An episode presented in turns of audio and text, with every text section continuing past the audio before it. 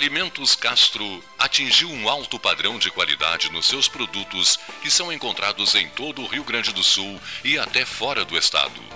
Trabalho fruto da extensa experiência e dedicação tornaram Castro numa referência no ramo de industrialização de carne suína. Experiência esta que vem desde os anos 60, origem no frigorífico Castro. É este mesmo know-how que garante o sucesso dos produtos Castro hoje.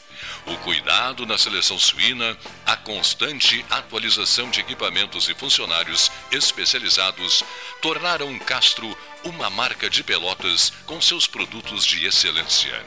Você encontra os produtos Castro em supermercados e nas melhores casas de carnes do Rio Grande do Sul.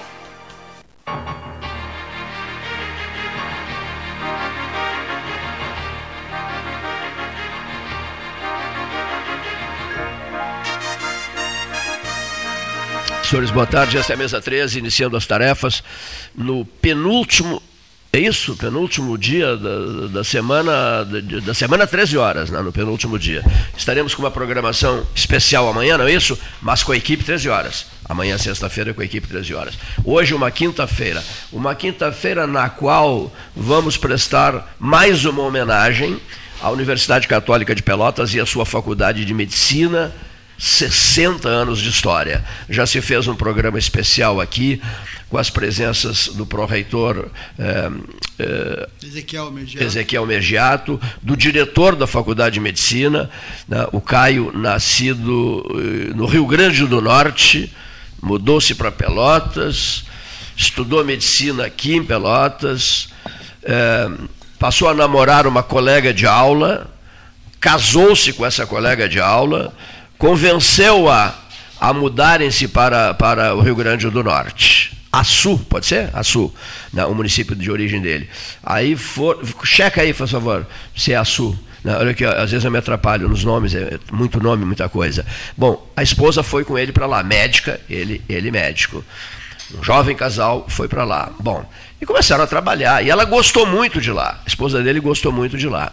Lá pelas tantas, um dia diz, diz o Caio para a esposa assim: quero te, te sugerir uma coisa, quero te dar uma ideia. Ela, pois não, fala. Vamos voltar para Pelotas.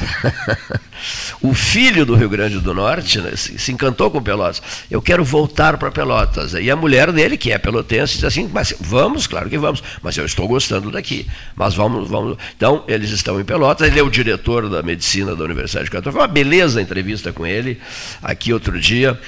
E com Ezequiel Megiato, um papo muito bom alusivo aos 60 anos da faculdade do curso de medicina da Universidade Católica de Pelotas. Em meio a tudo isso, meu estimado e querido amigo, eu fiz de brincadeira hoje, digo, quem é esse senhor aqui? Esse, eu não acho que eu não o conheço, é um estimado amigo de uma vida inteira, doutor Tomás Antônio Pizarro. Então, que está conosco aqui, ao lado do doutor Bruno Helvig e ao lado de um amigo de, de do século retrasado, nós somos amigos desde o século retrasado, o, Dércio, o Dércio Zerves, Dércio José Zerves, amigo de sempre, né? Meu Deus do céu. Vivemos momentos históricos na Federal, na, na, Universidade Federal, na medicina da Federal, meu Junto Deus. Junto com o nosso amigo. Junto com o César. Isso. César Borges. Três vezes, três vezes reitor, né? E nos 50 anos da UFPEL ficou na plateia assistindo. Achei fantástico aquilo. Nem sequer citado foi. Mas enfim, é a vida, né? É a vida. Segue o baile. Então, eu, eu, eu dizia ao doutor Tomás Antônio Pizarro o seguinte: é, em meio a todos esses acontecimentos festivos na Católica, é, a figura central do Antônio Zátera, né? se, se destaca. Uh, e ao lado dele, eu nem diria abaixo dele, ao lado dele, Moacir Vitorino Jardim. Né? porque o Jardim chega, para quem não sabe, rádio é isso, que, a gente vai sempre passando uma informação que às vezes muitos não sabem, no outro dia se passa a informação de novo, até pelo momento de saúde dele, ele dá um hospital para o Dom Antônio, né? ele dá um hospital para o Dom Antônio, o São Chico de hoje. Por isso que eu disse, em posição de igualdade, o Dom Antônio está muito angustiado, e ele disse, espere um pouquinho que eu vou dar uma saidinha, eu já volto, prepare um bom café, aí voltou, E o Dom Antônio disse, ah, você não andava atrás de bancos aí, de financiamentos bancários, de empréstimos bancários? Ele disse, não, não, não, eu, eu vim lhe trazer de presente o seu hospital. Estão aqui os títulos, as ações todas. E deu as ações e deu um hospital para o Dom Antônio. Se abraçaram e choraram muito. Né? Não, Sabe, não sabia dessa história? É, se abraçaram e choraram muito. Né? O Chiarelli estava junto nessa cerimônia. Era, era, o Chiarelli era é, vice-reitor de desenvolvimento da Universidade Católica de Pelotas. Se abraçaram e choraram muito. Que coisa bonita, né? Dom Antônio, o grande pai da Católica, né, que agora felizmente dá nome ao auditório, custou a dar nome ao auditório, mas dá, dá nome ao auditório, e, e Jardim. Bom, só para completar aqui, numa hora de, de de 60 anos sendo comemorados, numa hora, eu, fiz, contei isso também, falei isso ao reitor Baquetini, numa hora, e o próprio Baquetini tem um entusiasmo muito grande pela figura do Jardim, numa hora em que o Jardim vive um momento difícil de saúde. Não, não, foi, não, não deu para evitar Muitos me pediram, não registra nada sobre a saúde do Jardim, mas todo mundo sabe que o Jardim está hospitalizado, não é? Sim, sim. Há duas semanas, mais de duas semanas, né? Esteve na UTI, esteve entubado, esteve sedado, agora já foi desentubado, mas continua hospitalizado. Até uma frase da esposa dele: ele está muito fraquinho, né? É assim, esse é o cenário, né? Ele está muito fraquinho. Ele mora no nosso coração, né? O Moacir, o Moacir Vitorino Jardim. Então, eh, concentro-me na figura dele, né? e tenho dito todos os dias aqui, estamos numa torcida danada, rezando pelo Jardim. Nessa hora tão importante para a medicina da católica, para vocês os três, enfim. Eu só vou fazer um pedido. Joguem bem junto à bola. Né? Isso, bem junto ao microfone. Né? O Pelé jogava assim, não é?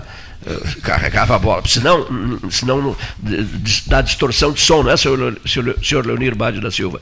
Bem junto à bola, senhores jogadores. Sejam bem-vindos ao estádio. Muito obrigado. Muito obrigado, boa tarde, Cleiton. É uma satisfação atender o convite seu e oportunizar é, esse teu programa que tem uma tradição na mídia brasileira e agora internacional, porque eu acompanho o seu programa às vezes e sei que vocês estão na internet, na web. Isso mesmo, isso mesmo. Site 13 horas, né? O site 13 horas, tá? Uhum. Estamos, é, aproveitando um gancho aí das suas observações, o professor Jardim realmente foi, continua sendo um, um segundo pai para nós. Sem a presença dele, nós não sabemos como é que o curso de medicina da Católica teria evoluído. Que evolução teria? E ele não foi nosso paraninfo, foi o doutor Macedo, mas ele perdeu assim por um, dois votos e ele é homenageado especial. Então, ele está no nosso coração. Realmente, ele foi um, um paizão para nós. Fala a primeira turma. Não é isso que bacana? Exatamente. Nós Está. três aqui, Tomás, Os e eu. São da primeira da turma. Primeira turma. Da mil... 963 nós 1963. Quando entramos, né? Eu, eu nem nascido era. 1960, né, Leonir? Eu nem nascido era. 1963. Não sei o que, é que eles riram. 1963. Que maravilha, né? Primeira turma, Dom, Dom Antônio, reitor. Também foi. Bispo, e Jardim, diretor. Jardim, diretor. Jardim, diretor. Não, não, não, não. O primeiro diretor foi o doutor Franklin Oliveira Leite.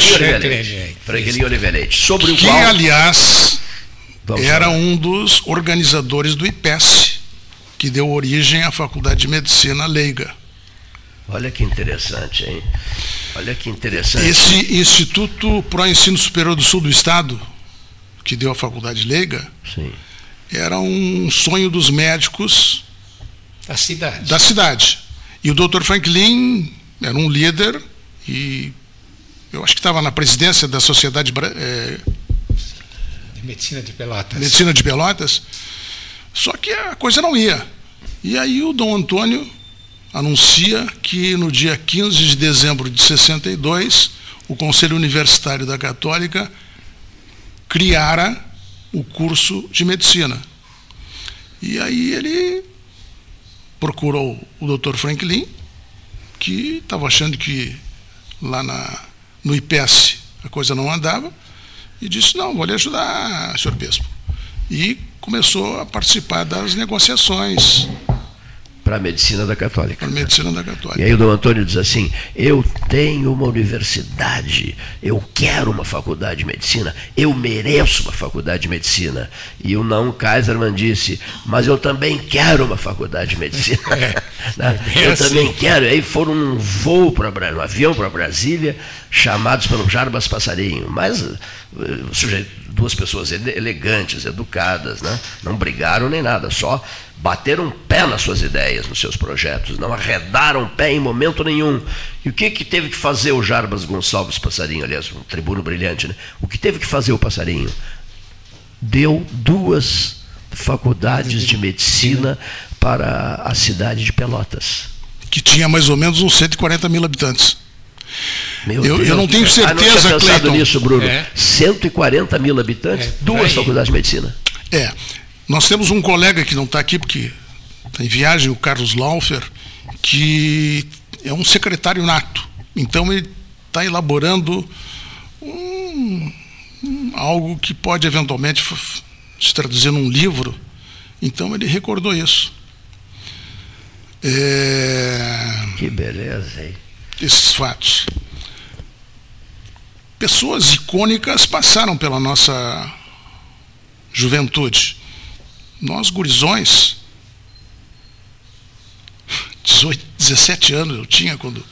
18, eu sou de janeiro, então quando eu fiz o vestibular, 18 anos. Quanta saudade, hein? Exatamente. Já lá se vão 60 anos. Meu Deus, meu Deus. E foi assim uma vida fantástica. Nós temos o orgulho de termos carregado tijolos para aquela construção. Olha só. Aliás, roubávamos das obras ao redor e levávamos para construir paredes. que espetáculo! É, então é, tem coisas fantásticas. Há 60 anos. 60 anos. Há 60 anos. Eu só, eu só vou inserir um nome aí. Tu falaste as figuras fantásticas. É, eu fiquei lembrando, no momento em que o, em que o, Dom Antônio e o, e o, e o Naum né, conseguem duas duas faculdades, eu fico lembrando do Luiz Simões Lopes, procura, outro pelotense eminente, procurado pelo ministro da Educação, Gustavo Capanema. O Paulo Gastão Neto e eu conversamos muito com a dona Mariazinha, poucos meses antes do falecimento dela, lembras? E a dona Mariazinha nos disse ali no edifício, aqui na volta da praça, ela, ela disse assim: Vocês sabiam que a esposa do Gustavo Capanema era pelotense? Lembras disso? Não? a, a, esposa do ministro da Educação do Getúlio Vargas, Gustavo Capanema, era uma pelotense. O Gustavo se dirige ao pelotense, Luiz Simões Lopes, braço direito do Getúlio, diz assim: Eu preciso de um favor seu, eu preciso de uma escola técnica para minha cidade, no interior de Minas. Você me leva ao presidente? Imagina o ministro da Educação pedindo, olha a força que tinha o Luizinho. E o Luizinho disse assim: tá bem, levo você ao presidente, mas com uma condição, eu também quero uma para Pelotas. Aí foram, foram e, o, e o Luiz Simões Lopes pede ao Getúlio, junto com o ministro da Educação, Gustavo Capanema, pede duas escolas técnicas federais. Uma para a cidade do Capanema Vê a cidade natal do Gustavo Capanema, por gentileza, do, do, mineiro Gustavo Capanema, poderosíssimo Gustavo Capanema, que não conseguia, junto ao Getúlio, pegar, conseguiu uma escola técnica para a cidade dele. E aí, duas dadas pelo Getúlio, uma para a cidade do Capanema e outra para Pelotas. Né? Né? São, coisas, são coisas que. A, a, sede do Ministério da Educação no Rio de Janeiro é, leva o nome dele, Palácio Capanema. Um, é uma obra moderna e tal, e está numa bronca lá, porque. É mesmo, vão demolir, não vão demolir. É um prédio enorme. Belíssimo. Já com uma linha moderna, tipo Copan, aquele de São Paulo e tal mas é, é um dos, dos marcos né, da, da, da, engenharia moderna dos anos 50 né, do, do, do, Rio de Janeiro. E 40, tem o nome dele, 50, né? tem o nome dele. Tem o nome dele. Tem o nome dele, Palácio Capanema. Palácio Capanema. Que é o edifício Capanema, né? que é a sede do Ministério da Educação no Rio, quando era capital, né? Porque a Brasília são, é a partir de 67 é. também. Né? O edifício é dos Te anos lembrasse 40. da dona Mariazinha? É. Né? Como são interessantes essas informações. Ela nos deu de presente uma foto do Bruno de Mendonça Lima, não foi? A melhor foto do Bruno de Mendonça Lima, ela ofereceu 13 horas de presente. Aí eu fui a Brasília, me encontrei com o presidente do PSB lá e, e com o Theo Rochefort, que é o, que é o chefe de imprensa do PSB Nacional, e oferecia ao PSB Nacional a foto do doutor Bruno de Mendonça Lima, que por sinal dá nome àquela sala ali, ó, a sala ao lado aqui, do arquivo 13 horas, da memória 13 horas, sala Bruno de Mendonça Lima, já, já, já, já a, a, Associação Comercial colocou o nome dele na sala né, há muito tempo. Né. Bom, desviei, volto para a BR-116, duplicado, eu resolvi sair, procurar peito de ganso defumado, aqui estamos aqui por São Mais Lourenço. 15 quilômetros liberados. Mais, ah, estão passando por Desde São Lourenço. ontem. Eu resolvi este, tentar comprar algumas coisas aqui e por isso saímos da BR. Agora estamos voltando para o assunto medicina da Católica, BR-116, que, por sinal, tem mais 15 Mais quilômetros 15. liberados. Beleza. Pouquinhos ainda. 116, a BR. Pouquinhos ainda. se, uh, foi- o anúncio foi feito ontem, É, é. pelo 13 horas. Pinga-pinga. É, mais 15, quer dizer, é aquela história, 15, daqui a pouco mais 20 e chegaremos lá. Na- Nesse dia eu vou ter que cumprir a palavra, a, a fazer uma caminhada pelo acostamento daqui até Porto Alegre. Eu vou precisar de assistência médica. Certamente. Perfeito. Posso contar com você? Ninguém é cardiologista aqui, né, Cleiton? Mas alguma coisa de cardiologia a gente entende. Doutor Pizarro, você carregará disso, meu amigo. Doutor Boa tarde, Pizarro. Cleito. Prazer estar aqui. Eu já tenho participado dos teus programas, mas nunca tinha estado aqui nesse salão amarelo que lembra as cores do meu time. Muito prazer em estar aqui. O Cleito, Olha eu que- gostaria de. que bacana, ele não perde oportunidade, hein? Olha aqui, que lembra, hein? hein? Olha só, olha só, Dércio, que lembra as cores do meu clube. É isso Olha, Ah, viu só? Esporte Clube Pelotas. Ô, Cleito, não, eu gostaria de também acrescentar algumas coisas no que o Bruno falou aí. Assim que o- o- uma simbiose muito importante, que era um orgulho muito grande na nossa faculdade, de nós alunos, é que nós tínhamos o nosso hospital escola, que era a Santa Casa de Pelotas. Aqui em Pelotas, antes, não, não sei bem os detalhes, mas tinha havido uma briga de médicos aqui, os médicos se retiraram da Santa Casa, foram para a Beneficência, e muitos médicos novos chegaram a Pelotas, o doutor Macedo, o doutor Galvão, a Neide Galvão, Jesus Camargo, uma série de médicos novos. E o Dom Antônio aproveitou esse ensejo e fechou um, contra, um convênio com a Santa Casa para ser o nosso hospital escola. Não perdia tempo do Antônio, hein? Não perdi.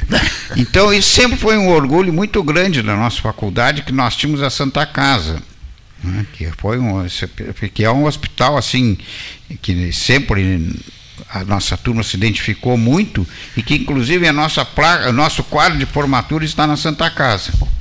Então, isso é mais uma mais uma história que tem na faculdade de medicina, né, que era o uso da Santa Casa. Posteriormente, então, do Antônio, está junto com o Jardim, fizeram a aquisição aí do São Francisco de Paulo, que na, que na ocasião chamava-se Hospital Francisco Simões, né? Ah, isso eu não sabia. Era o Hospital Francisco, Francisco Simões. Simões. O, o primeiro nome, né? Ações compradas pelo Jardim. É isso? É, o Jardim que era, um- era um dos sócios, não é? Era uma sociedade. E, do- e fez a doação. Isso. E depois o Dom Antônio saiu aí a procurar sócios e comprando e, e pedindo para muita gente, e muita gente fez a doação das ações para o Dom Antônio, para a Universidade Católica. Não, não para a pessoa do Dom Antônio, para a Universidade Católica. Coisa impressionante, né? Como é que o senhor conseguiu fazer isso, Dom Antônio? Pensando nela sem parar. Como é que o senhor conseguiu fazer a católica? Ele me respondia, pensando nela sem parar. E assim é que a gente consegue as coisas, né? E o Dom Antônio tinha, era uma pessoa maravilhosa. Eu, eu tive a oportunidade de conviver algumas vezes com ele, assim, do ponto de vista médico, que ele era uma pessoa muito modesta. Eu fui umas duas ou três vezes visitá-lo no, no bispado onde ele morava, e ele, o, o quarto dele assim, era uma coisa bem simples, bem singela. Uma coisa assim, que ele andou com uns problemas de próstata, e o doutor Noceira, que era o urologista, é, dele pediu para eu atendê-lo, porque ele era diabético. E eu fui algumas vezes atendê-lo lá no bispado. E era uma pessoa muito modesta, muito simples. Terminou a vida morando no, no, No- trecho final de vida, morando num apartamento no Instituto No. Estúdio de Menores. Eu Pequeno fui- apartamento é, no Instituto Menores. Exatamente. Também fui lá visitá-lo uma ocasião, quando nós fizemos uma festa aí de, não sei se 10 anos de formado, 5 anos, que eu fui lá para convidá-lo para participar da festa. Acho que até ele rezou uma missa, não é? E, e fui lá visitá-lo. Ele me recebeu lá nos aposentos dele, ali no Instituto de Menores. Nós visitamos bem. agora, recentemente. Isso mesmo. Estivemos lá com o Padre Marcos né? e o doutor Jardim então, estava junto. O não, Jardim estava junto. Estava junto, é. E temos umas é. fotos do Jardim, é. inclusive segurando umas lembranças do Antônio Zátera, né? Estava em reforma aquela ala isso lá e o. Acho que foi o Jardim que o, o, o Padre Marcos que disse, aqui era o, o apartamento, o apartamento era do o apartamento do Antônio Zátera, isso mesmo. E o Jardim junto, isso mesmo. Só um parênteses aí também.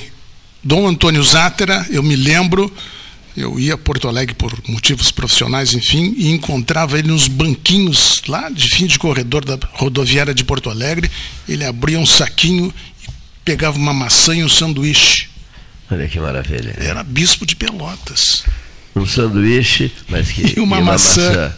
Que maravilha. É um homem extremamente simples e em empreendedor. Brasília, Bruno, Diga. Helvig, em Brasília, ele sentava-se na escadaria do Ministério da Educação, tipo assim, não conseguia falar com o ministro. Muito bem, ele não desistia, ele não ia para o hotel.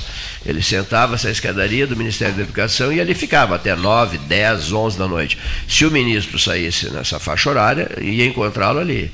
E o ministro saía sempre super, às vezes mais tarde até, e ele ali esperando. Aí ele dizia, ministro, não consegui falar com o senhor, sou bispo de Pelotas, e então resolvi esperá-lo. Ora Deus, nenhum ministro de Estado, por mais deslumbrado que possa ser, ou grosseiro, etc., cometeria essa deselegância, né? Então eles despachavam, ele, o ministro e ele despachavam nas escadarias, na rua, lá de fora do Ministério da Educação. Né?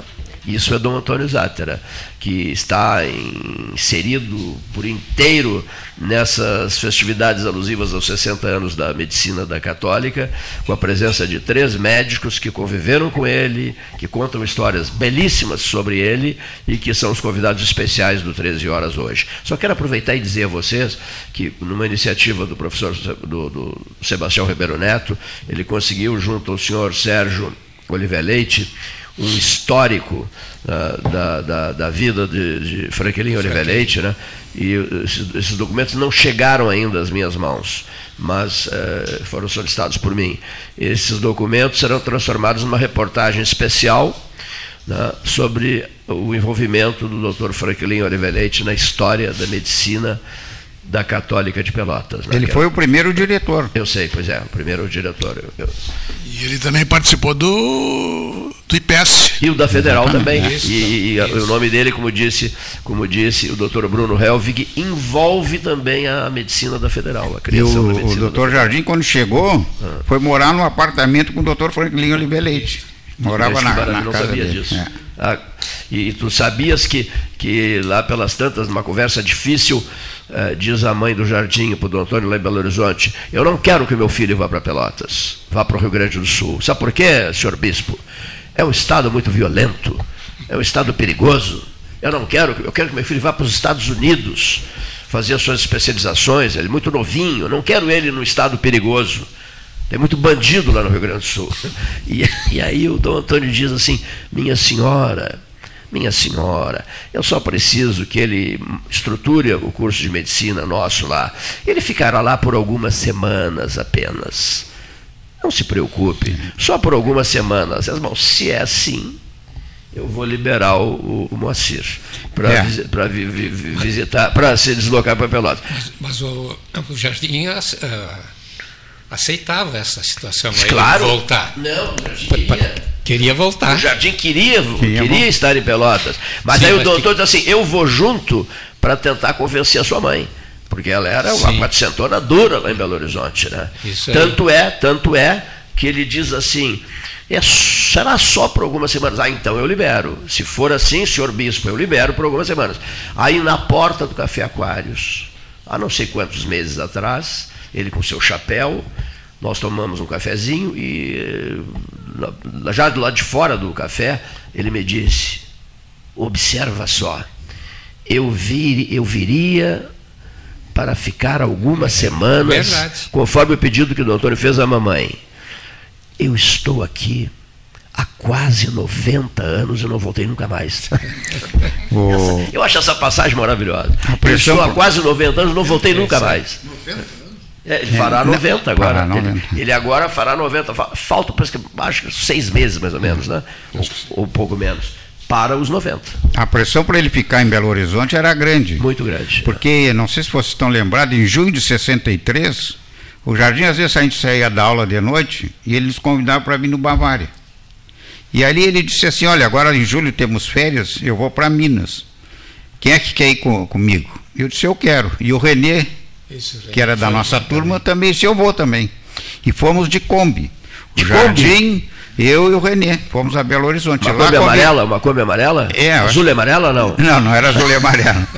e o, e o Jardim lá, eu, eu presenciei lá que ele tinha muito prestígio lá na faculdade, queria que ele ficasse lá, e a mãe dele também queria, eu fui na casa dele lá. Ela era durona, não era? É, é. Durona, né? É. E, e ficamos lá, até tem uma coisa muito curiosa, que depois o, e, ficamos lá todo mês de junho, julho, e preparando material para um curso de neuroanatomia, que veio aqui, ele trouxe para nos dar aula o doutor Ângelo Machado, um professor muito conhecido de neuroanatomia, tem um livro de neuroanatomia escrito, e ele veio nos dar o curso de neuroanatomia. E nós preparamos uma série de material lá, com cérebro, cadáver dissecado, né? e vemos todos os 13 mais esses cadáveres, esse material de anatomia, vieram de, Be de Belo Horizonte aqui na Kombi do Dr. Jardim. Uma viagem confortável de Confortável. Foi, foi de confortável. Kombi, de Belo Horizonte aqui. que maravilha. Mas vocês eram os guris do Pizarro? Sim, eu tinha 18 anos. Meu Deus, meu Deus. Aí já, é, 18. Eu fiz 19 em julho de, de 63. Muitas saudades dos 18, não? Como? Muitas saudades dos 18? Ah, sempre fica, né? Imagina atravessar o país, uma Kombi com cadáveres. E o motorista era o Separado. Jardim? Não, e nós nos revezávamos. a direção não, a gente, a gente nos revezávamos na direção. Parado numa blitz da polícia. Não, não, não, não, paramos, não paramos nenhuma vez para dormir. Enquanto um dormia na Kombi, o outro ia dirigindo e assim nós fomos e voltamos. Espetáculo. O Jardim Novinho também, né? Sim. Olha aqui só, Marcelo de Oliveira Passos, professor de economia, filho do Rio de Janeiro, torcedor do Flamengo, né? flamenguista. Eu não consigo entender. Quando ganha, eles aparecem. É, é quando ganha, eles aparecem. Quando Fla-Flu, não vem aqui. Eu só não, Paulo é Fluminense. Eu só não consigo entender uma coisa. Como é, onde é que vocês foram, de onde vocês foram tirar esse esse, esse argentino para treinar o Flamengo. Meu Deus do céu, isso é um, uma bomba relógio esse cara. Já estão dizendo que ele é melhor que Jorge Jesus. Tá brincando? Já estão dizendo. Meu Deus do céu. E de uma semana para outra, o Flamengo muda da água para o vinho. Né? Ele, ele é uma maravilha? Tu achas que ele é uma maravilha também? Eu espero que seja. Não acho o nome dele? Não é mesmo o nome dele? Jorge Sampaoli. Sampaoli. Meu Deus do céu, o São Paulo no Flamengo. Não é. consigo acreditar. Acho ele, ele muito escandaloso na beira acho, é, também acho muito Ele fez bons trabalhos no Brasil, na França e tal, mas ele, ele tem um temperamento meio complicado. É. O melhor trabalho é na seleção chilena, foi seleção campeão, chilena, campeão sul-americano, Copa América, ali ele foi. Vice-campeão francês. Ali que ele explodiu. Mas ele é né? muito louco. Né? Foi vice-campeão brasileiro. Muito louco, muito Vice-campeão brasileiro, vice-campeão francês, tem, tem bons trabalhos, mas. Então é... está aprovado são Paulo e pelo Marcelo de Oliveira Passos. Eu, eu espero poder responder essa pergunta daqui a umas três semanas, um, vocês um mês, gostam, dois Vocês meses. gostam de futebol também? Daqui, ó. Eu Sim. gosto. O doutor Pizarro, se não me engano, é torcedor de Pelotas. Graças a Deus. eu sei, eu sei, eu sei, eu sei. Muito nosso amigo Flávio Luiz Gaston, eles são amicíssimos, olha aqui. Doutor, doutor Bruno. Eu sou chavante. Olha só, rapaz, tá, estás com medo do o Atlético Mineiro? Também. Ah, eu acho que Chavantes não tem medo, né? Não tem medo. Índio, índio furioso do Rio das Mortes. Exatamente. Esperando dia 26. A gente respeita o adversário, né? Mas. Não sei se vocês futebol é futebol. Se vocês observaram uma coisa, o ouvinte vai, vai, vai, vai achar interessante. O ouvinte vai achar interessante o, o que eu quero dizer, que é o seguinte. O Brasil ganhou de 2 a 1 do Atlético Mineiro lá atrás no tempo. Depois, agora, o Atlético ganhou de 2 a 1 lá em Belo Horizonte. O Atlético Mineiro perdeu por 2 a 1 para o Atlético do Paraná. Sim, foi perdeu, ontem, por 2 a 1 um, né? Libertadores. Então, é um score tradicional esse, né? Que envolve o Brasil e Atlético e perdeu para o Vasco por 2 a 1 um também. E perdeu para o Vasco. A estreia do Campeonato Brasileiro. Exatamente. O que equivale dizer, deixa eu, deixa eu, fazer um contato com o pai Luiz da Cascata, qual seria o pai Luiz Carlos Vaz? Qual seria o score, pai Luiz? Né? Eu tenho uma consigo assim, entrar em sintonia com ele. É, qual seria o score adequado? qual é a sua expectativa para Brasil de Pelotas e Atlético Mineiro no Bento Freitas? Bento Freitas. E olha a resposta dele. 2 a 1 um para o Brasil de Pelotas. E aí terá pênaltis. Sim, aí pênaltis. Pênaltis. Bom, aí sim eu vou precisar de um cardiologista. Aqui, ó. A ambulância da Unimed e, o, e os tubos, eu, eu consigo. Mas eu preciso do cardiologista. Que, que, que jogo terrível se, se, se avizinha, em Bruno Helvig. Vocês se dão bem, ele sendo Pelotas, do jeito Muito que ele é, bem, Pelotas, Claro, vocês se muito dão bem, muito, Muito bem, bem. futebol é uma coisa. pro, a, a amizade de vocês não passa por discussões futebolísticas. Não, não, não. Eu tenho um princípio, Cleito, seguinte, isso de respeitar muito as pessoas. E eu não discuto futebol, religião e política. Político. Não, não discuto. Não discute. Não discuto com ninguém. E em rede social, nem Tenho, pensar. né? olha, tenho amigos assim que são completamente opostos dos meus pensamentos em termos de política, de futebol e de religião. E somos íntimos amigos e nunca falamos em nenhum desses assuntos. Eu era bem novinho e telefonava para o Pizarro. E disse, olha, vamos fazer uma importante transmissão, lembra disso? Uma importante transmissão. Eu gostaria muito de contar com o apoio dos pneus Pizarro. Aí eu dizia, falou pneu, falou Pizarro. E ele ria e dizia, Cleiton, Cleiton, toca a tua transmissão. Eu era, eu era bem novinho também. Podes iniciar, fazer a tua transmissão em nome da nossa marca. E esse cavalheiro aqui eh, não, não, não gosta de futebol? Ou gosta? Doutor Décio José Zerves. É, mas gosto mais de basquete. Gosta mais de Foi basquete. grande jogador de basquete. Eu sei, eu sei. Mas não torce para clube nenhum? Não. Não, não.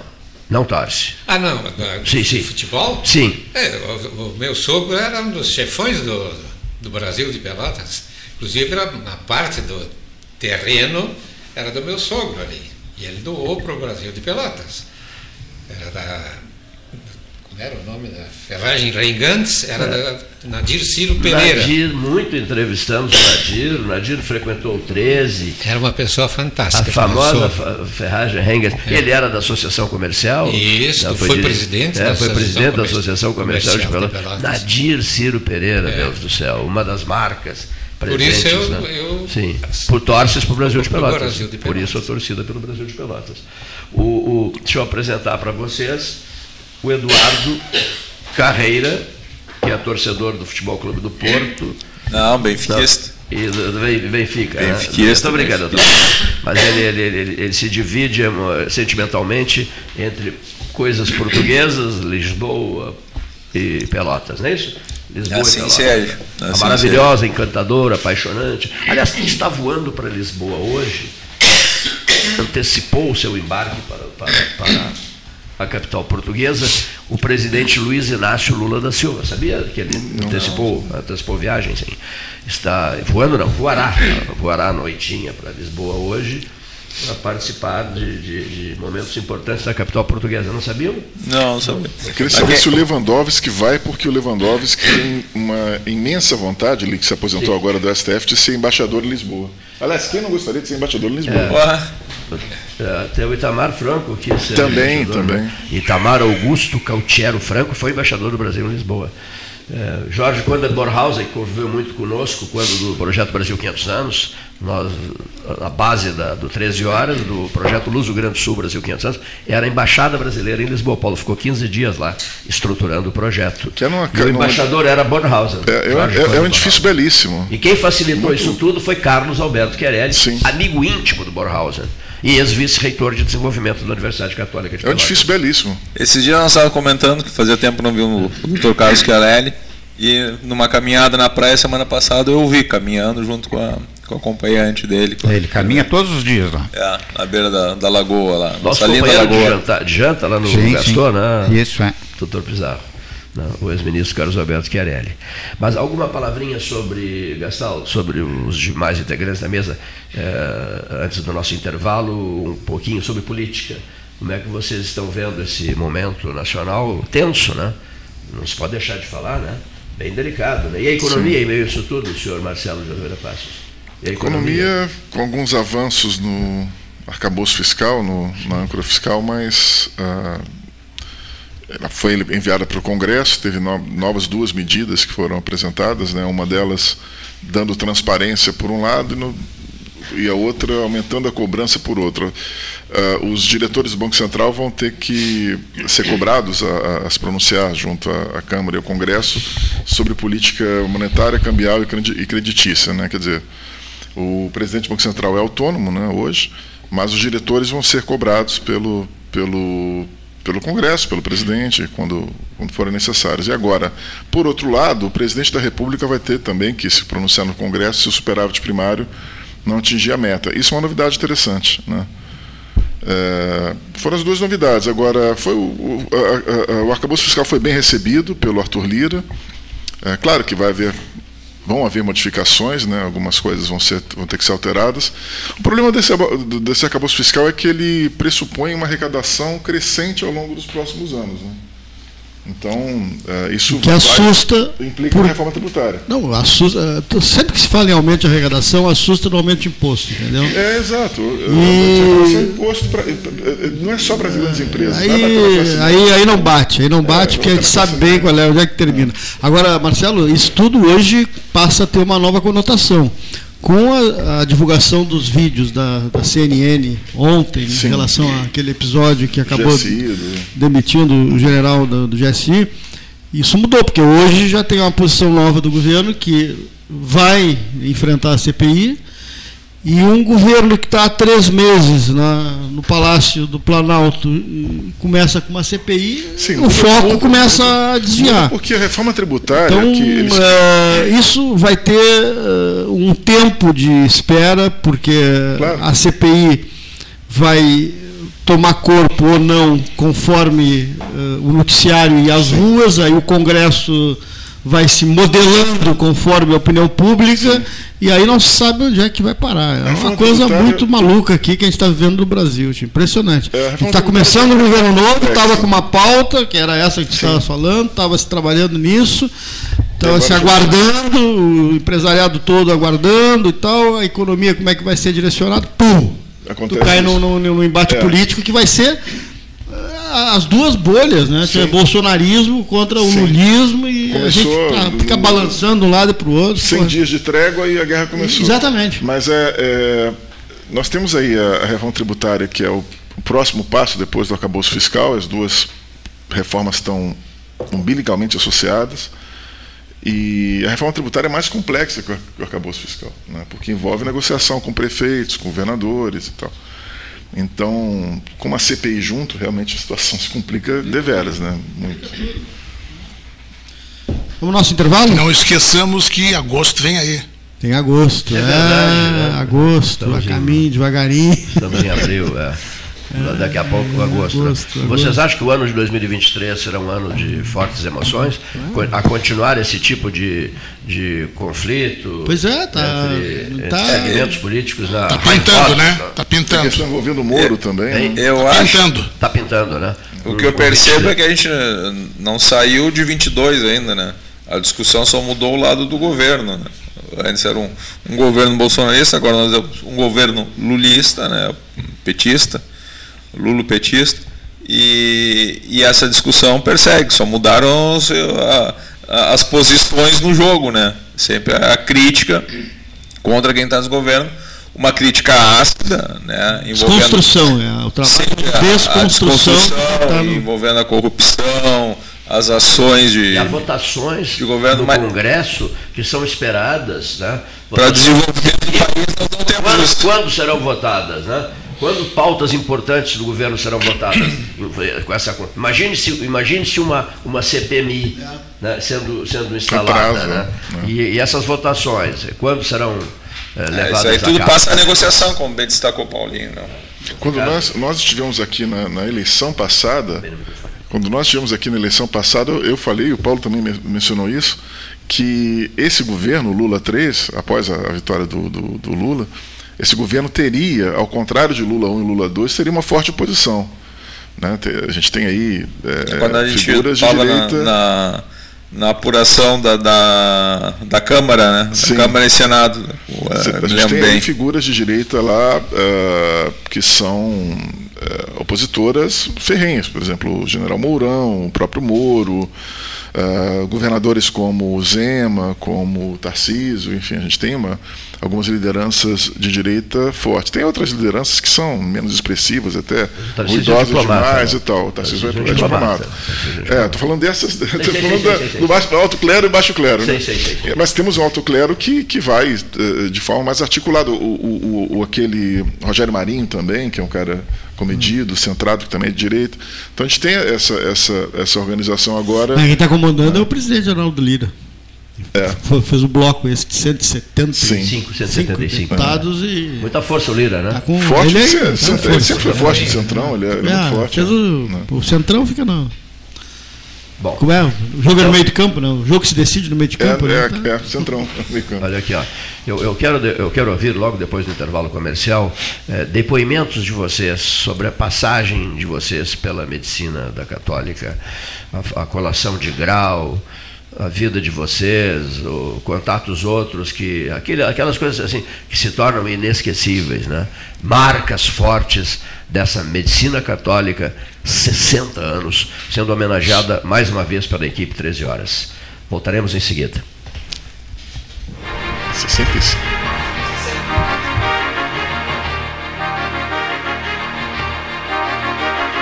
Alimentos Castro. A calabresa é um espetáculo forte, ardente ao ponto. Feita com ervas, pimentas e outros temperos mágicos, é uma linguiça com o gosto autêntico, feita para quem gosta de um sabor intenso. Linguiças Especiais Castro, a melhor linguiça do churrasco. Você encontra os produtos Castro em supermercados e nas melhores casas de carnes do Rio Grande do Sul. Associação Comercial de Pelotas é um dos órgãos mais antigos do país, sempre em defesa da classe empresarial, com uma história marcada pela transparência e pelo compromisso com seus associados. Faça parte do nosso quadro de sócios. A ACP está localizada no edifício Palácio do Comércio, Rua 7 de Setembro 274, telefone 3028 1541, com o ramal 200. A SPO ampliou e inovou. Há 40 anos prestando serviços em arquitetura e construção, agora também é consultoria imobiliária especializada. As tendências no mercado de imóveis, projeções, prospecções, oportunidades e as melhores estratégias e logísticas de compra e venda. Mande um WhatsApp para 53 98117 8685 ou ligue para 53 3028 9944 e converse com a equipe SPO. Desbravar novos mares está cada vez mais fácil com a Polvo Internet. 400 mega por R$ 69,90 nos três primeiros meses e instalação gratuita. Chama no Whats 3199 4000 e vem navegar com a gente. Aquarela Tintas uma empresa com equipes especializadas em Pelotas, Rio Grande e Porto Alegre. Aquarela Tintas, Rua General Osório 1259, telefone 3225 5000. Avenida Domingos de Almeida 677, telefone 3227 4444. Avenida Dom Pedro I 2208, telefone 3227 9091. Avenida Duque de Caxias 685, telefone 3221 1646. Avenida Adolfo Fetter 1344, telefone 3278 8609. Trabalhamos com as principais marcas do mercado: Coral e Souvenir. Aquarela Tintas. Com todo mundo tomando cuidado, já se pode pensar em viajar com mais tranquilidade. Para que isso aconteça, a Expresso Embaixador está fazendo o necessário para manter seus clientes e funcionários seguros. Antes e depois de cada viagem, uma equipe de limpeza higieniza todas as partes do ônibus. Por dentro e por fora, nossos carros passam por um processo de desinfecção e descontaminação. Tudo pronto para levar você com segurança ao seu destino. Expresso Embaixador, aproximando as pessoas de verdade. Nas estradas administradas pela Ecosul, você está protegido 24 horas. Precisando de apoio, é só ligar 0800 724 1066, que também é WhatsApp. O Centro de Controle Operacional agilizará o seu atendimento. E se quiser reabastecer as energias, já sabe, os postos de serviço de atendimento ao usuário estão à sua disposição, oferecendo conforto e segurança em pontos estratégicos das rodovias 24 horas por dia. É só chegar. Ecosul, sempre perto de você. Gente, acabei de abrir uma conta universitária Banrisul e fiz tudo pelo app. Não tem tarifa mensal, posso ganhar até 60 reais de cashback e ganhei cartão de crédito com limite de mil reais. E mais, tenho desconto de 50% no GNC Cinemas. Viu só? Já comecei minha vida universitária ganhando. Abra sua conta no app Banrisul. Acesse banrisul.com.br barra conta universitária e saiba mais. Condições sujeitas à análise de crédito. Ferragem Sanches, Barros Cassal 16, Arial. Fone 3228 4188. De segunda a sábado, das 8 às 12 e das 13h30 às 18h30. Material hidráulico, material elétrico, tintas, vernizes, tinners, máquinas serra mármore, furadeiras, cimento cola e ferragem em geral. Ferragem Sanches, Barros Cassal 16, Arial. Quer comprar, vender ou alugar? A Imobiliária Pelota é a parceira ideal para a realização dos seus desejos. Opções inovadoras de atendimento a qualquer hora e em qualquer lugar. WhatsApp, visita remota, tour virtual, contrato digital e outras ferramentas seguras e práticas para você fechar negócio sem precisar sair de casa. Na Imobiliária Pelota, os sonhos não param. Acesse www.pelotaimoveis.com.br WhatsApp 991 11 7432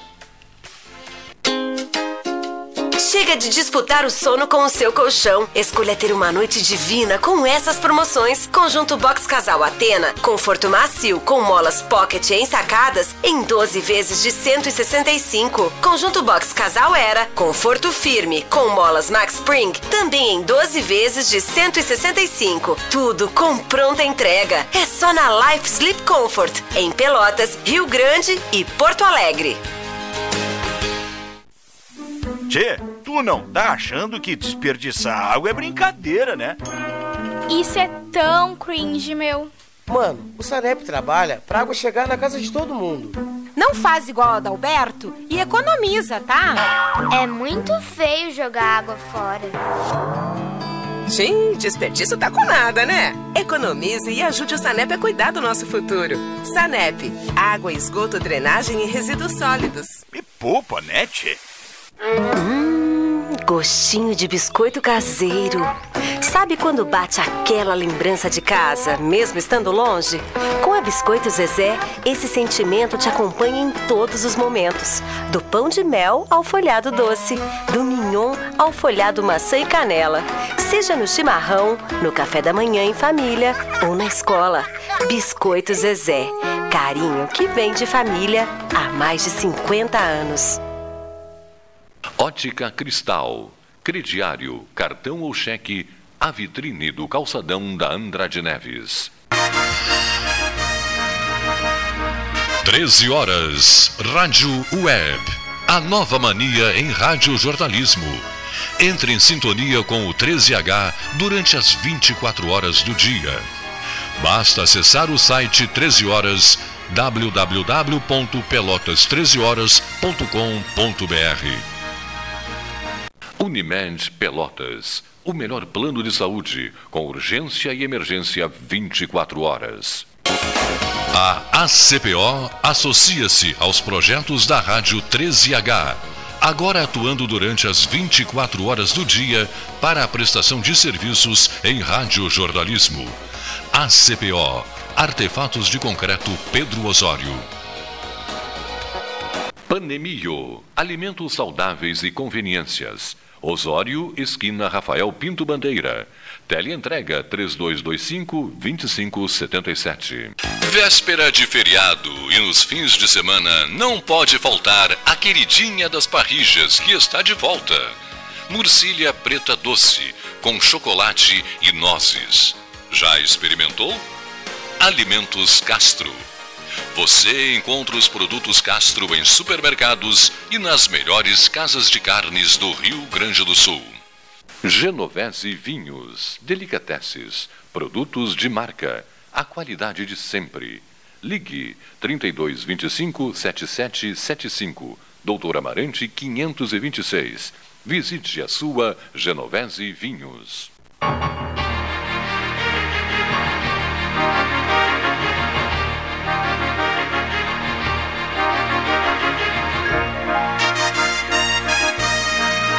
Legal. O que rolou nesse intervalo aqui? O camarada ligou e disse assim: estão, conversando muito, estão falando de tudo, de tudo, eu respondi. Aí o sujeito disse assim: me consegue a gravação?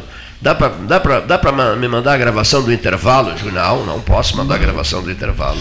Mas eu tenho uma curiosidade. O melhor do programa é o intervalo. A gente falou muito aqui nos 60 anos da primeira turma da medicina, nós temos 13 integrantes da primeira turma dos 60 anos da, da, da medicina da Universidade Católica. Né? A evolução da medicina nesses 60 anos, o que, que a gente pode dizer para o nosso ouvinte, o, o, o que, que era lá em 63 e que hoje a gente vê de, diferente, ou seja, no ensinamento para o aluno, ou seja, no, no, tratamento, uma coisa mais na, uh, do dia a dia da, da, que as pessoas têm. No é, caso do doutor uma... Pizarro é a diabetes, né? no caso do doutor Zero é a oncologia, o doutor Helvig. Então, o que que.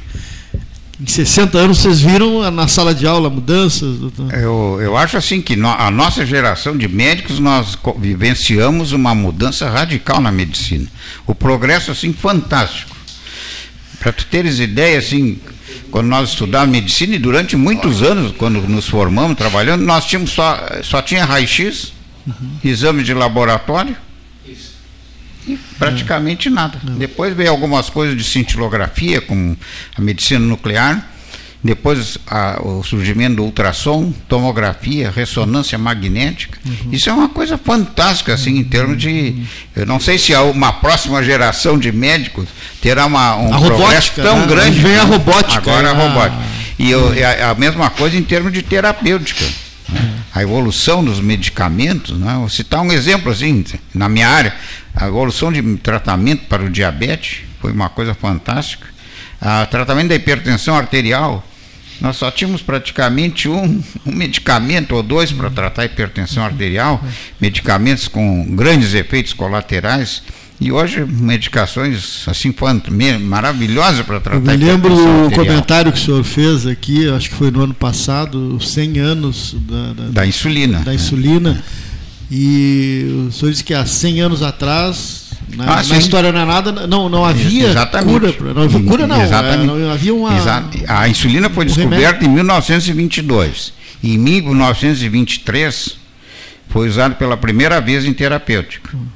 Até então, todas as pessoas que desenvolvem, desenvolvem diabetes, que a gente chama de diabetes tipo 1, essas pessoas viviam pouco tempo de vida, porque morriam em acidose diabética. Eles não tinham simplesmente o diabetes tipo 1, não existe insulina no organismo.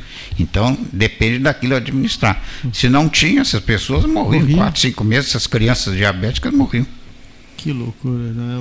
E na oncologia é a mesma coisa, né, doutor? Houve a oncologia evoluiu muito. Evolução. Ah. Além dos medicamentos, o Bizarro já falou, a sobrevida, isso né? acontece também na, na oncologia, né?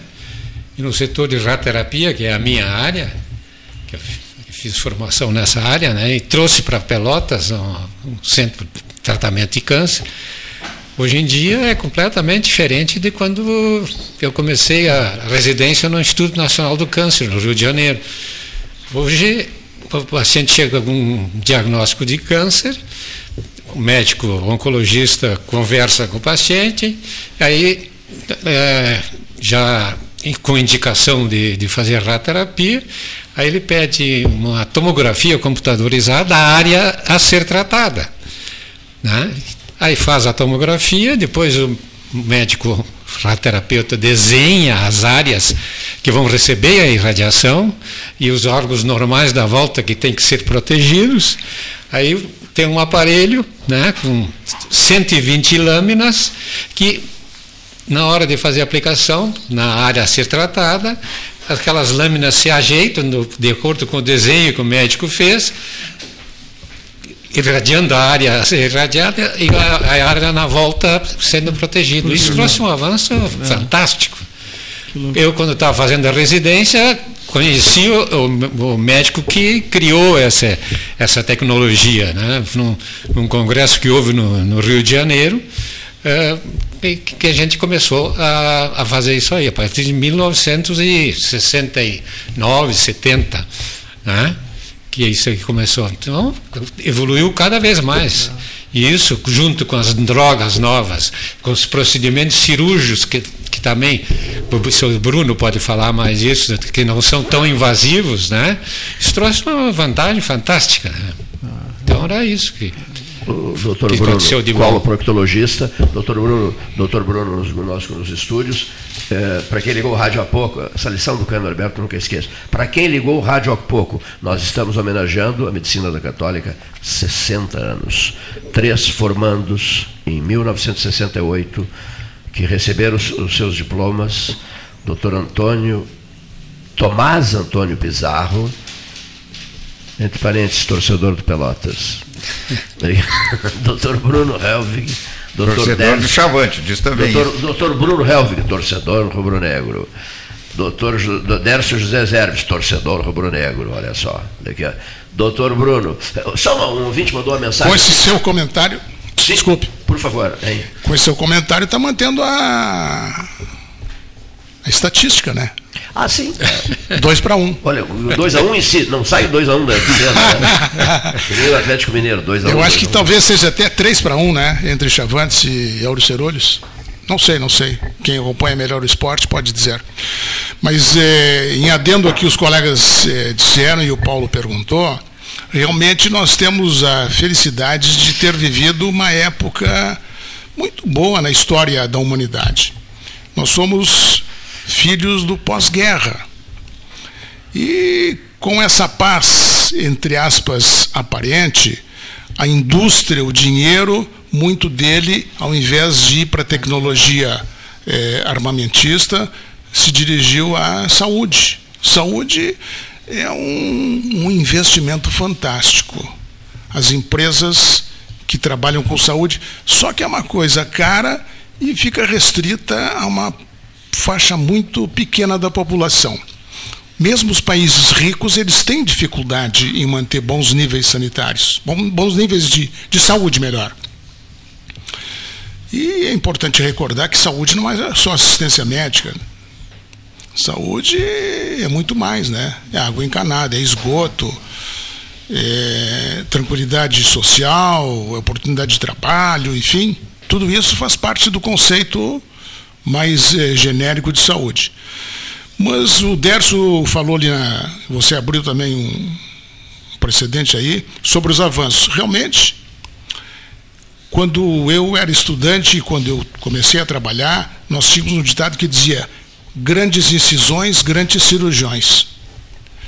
Então nós abríamos uma incisão de 20 a 30 centímetros no abdômen para fazer uma pequena cirurgia, ou retirarmos a vesícula às vezes, o apêndice, um pedaço de intestino, um útero, um ovário, enfim. Hoje você faz isso. Primeiro começamos com a videocirurgia, a laparoscopia, e hoje nós já estamos com a laparoscopia. Então essa meninada aí, os meus netos que se criaram brincando com esses artefatos, eles têm uma possibilidade fantástica de fazer isso aí. Então, isso aí surgiu quando é, as viagens interplanetárias começaram a ser melhor pensadas. E se alguém lá no, no outro planeta, no outro satélite, tivesse uma apendicite, pô, não vai dar tempo de remover esse cara. Então nós temos que ter lá alguém que saiba alguma coisa e nós aqui à distância vamos. Isso é factível. Hoje o cirurgião pode ficar de bermuda e chinelo havaiana numa sala ao lado, essa, essa, e na sala de cirurgia alguém coloca os tubos, os trocáteres do robô. Obrigado. Isso é uma realidade aqui, nossa. Aqui ainda não, mas eu espero que não demore. Mas se você vai a Porto Alegre, já é factível. E tem áreas que já são mais desenvolvidas. E essas cirurgias minimamente invasivas, como a gente diz, primeiro a laparoscópica e agora a robótica, elas são muito mais agradáveis ao paciente, elas são muito menos agressivas ao paciente. Então, começa aqui, o camarada chega, vai para o hospital à tardinha, opera no outro dia de manhã e fica lá um, dois dias talvez, algumas vai embora. É ambulatorial. E antigamente não, nós fazíamos uma cirurgia, um camarada que fazia uma apendicectomia, ele ficava imobilizado num leito hospitalar por quase sete dias. Sim. Uma hemorroidectomia ficava três, quatro dias no hospital. Então isso mudou muito. Felizmente a tecnologia em todos os aspectos, químico, terapêutico. o, que não, o que não mudou, só um, para finalizar, o aspecto humanístico é que nós precisamos reforçar. Porque quando a gente contacta muito com máquinas, a gente perde um pouco da nossa alma. E isso na relação médico-paciente, que sempre foi insistido, desde que nós éramos guris lá na psicologia médica, é insistido. E é uma das queixas das pessoas, de um modo geral. Sobre essa frase. Os pacientes dizem, ah, mas ele nem me tocou. É. Ou tem aquela piada. Olha, eu fui naquele doutor Eduardo lá, ele até me tocou. Olha aqui só, eu não posso deixar escapar uma chance assim. A gente perde até a nossa alma. O senhor disse, né? A, alma, a frase necessária. E a inteligência artificial está aí, né? Sim. Está aí. Ajudará e muito a perdermos a nossa alma. É, e a inteligência artificial eles já se dão conta de que o, o psiquismo humano não está preparado. Perfeito. Não há amadurecimento. Até se pede um tempo, né? Exato. Os tempo. próprios experts da, da tecnologia estão reticentes que o andar da carruagem está meio rápido. E fica difícil demais. dar um tempo, né? O avanço foi tal que Exatamente. hoje circulam, doutor Bruno, circulam nas redes sociais, não nas redes sociais não, circulam né, né no, no, WhatsApp principalmente. Eles captam, né, a, a inteligência artificial capta em longas conversas a tua voz, uhum. qualifica e aperfeiçoa a tua voz, rigorosamente como ela é, sem, sem que ninguém porá, colocará a menor dúvida e depois repassam informações para a família, dizendo que você está acidentado, que você foi sequestrado, é, e entra a sua própria voz, entra a própria voz da pessoa, o que vai enlouquecer mais a família ainda. Faz uma clonagem de voz. Deepfake. Não ouvi. Deepfake. Ah, sim, sim, sim. Que é um, uma falsificação profunda. É o deepfake, é, é isso mesmo. É mas já, já, já está nos Estados Unidos, em outros países, e está chegando aqui. Por vídeo também. Né? Está chegando aqui. Quer dizer, as pessoas têm que se, é, precisam ser alertadas, né? porque daqui a pouco você cai, nessa, cai nesse conto, nessa conversa. É verdade. Mas ainda é bom que nós vivemos essa época aí de grandes transformações, mas a gente sempre tem medo do novo. Todas as gerações sempre assim foram e nós não fugimos à regra. Então as novidades às vezes então aqui nós já somos quase oitentões e seria de termos medo, mas eu acho que não pode ter medo. O que seria de nós se hoje estivéssemos praticando a medicina que você perguntou como era, é, como que era. o Pizarro também falou. É. Era muito tempo parado. Mas só que isso acontecia. Quando nós entramos em 60, os médicos faziam uma medicina ainda dos anos 20 e 30 os livros que eles usavam eram os mesmos que os médicos dos anos 20 e 30 usavam. Tá? Os pais deles. Os pais, até os avós. Até os avós. Exatamente. A, a principal mudança na formação do médico da sua geração para a atual tem a ver com essa impessoalidade no trato, com essa. Não vou usar a palavra frieza, mas com essa racionalidade excessiva no trato? Essa é a principal modificação? Eu não sei se entendi bem. É, realmente a própria população, ela acredita, todos nós acreditamos mais nas máquinas do que nos homens. Sim, sim. Tá? Então, é muito comum um paciente chegar lá e dizer, doutor, eu quero fazer todos os exames que eu tenho direito. Eu tenho um convênio, eu pago muito e eu quero fazer tudo que eu tenho direito. Tá? Quando às vezes é uma questão óbvia, né? Pois é, mas nós, os três aqui da, da, dessa geração, aprendimos que diagnóstico e medicina era história, exame físico e depois exames complementares, como o nome diz, complementares. Então, você ouvia, examinava, tinha que tocar o doente, tinha que escutar, palpar, enfim. E aí pensava, ó, pode ser isso, então vou pedir aquilo. E o nosso armamentário de, de, de exames era muito pequeno. Uma coisa que eu acho meio exagerada é, é essa questão é seguinte: janeiro branco, março azul, novembro vermelho, e é, o mês do. A pessoa que. Todo, todo mês vem alguém aqui divulgando o, o, o julho verde, é, câncer de mama, é, o câncer de próstata. O, o ouvinte, fica no papel de ouvinte, às vezes pensando assim, bom, então a pessoa tem que viver todo mês em exame, exame, exame preventivo, exame preventivo. Uhum. Não há um certo exagero nisso, uma coisa meio, é, meio é maluca que, isso. Mas é que os médicos aí entraram E outra também. coisa, a estrutura não, não dá conta, porque não. isso é para quem pode, porque se você vai para a estrutura pública, aliás, a gente está nos 60 anos da medicina da Católica e da Federal, é uma dádiva para Pelotas ter duas universidades Sim. e hosptais públicos é. que atendem né, a população, não só de Pelotas, mas da região. Isso é uma diferença. Sim uh, enorme para nós pelotenses e para cidades que têm universidades públicas e, e, um hospital como o da Universidade Católica que atende SUS. Mas voltando, uh, as pessoas não têm como cumprir essa agenda pedida por muitos né, médicos que querem que se faça esse essas campanhas, porque não há estrutura é. sistema. Eu, tenho, eu, eu, compartilho em parte da tua leitura, Paulinho. Eu, eu, vejo que esses meses são meses de conscientização. É, exatamente. Não, necessariamente da, da efetiva. A realização dos exames. Então, tu, pode ser, pode ser, tu, tem, tu, tu, amplia essa publicidade da, daquele mês, chamar uma atenção, adotando cores para chamar é. a atenção para manter aquela ideia que tu tens que te prevenir, sim, sim. tu tens que trabalhar na prevenção, que nós somos péssimos nisso, nós somos péssimos na prevenção, para não evitar uh, ter que atacar a doença logo em frente. É, a vovó já dizia que era melhor prevenir do que remediar. O médico também não, não foge à, à população, ele se tornou um marqueteiro. Se ele próprio não é um marqueteiro, tem alguém por trás dele que vai fazer marketing é. por ele competição é grande, né? Concorrência. Exato.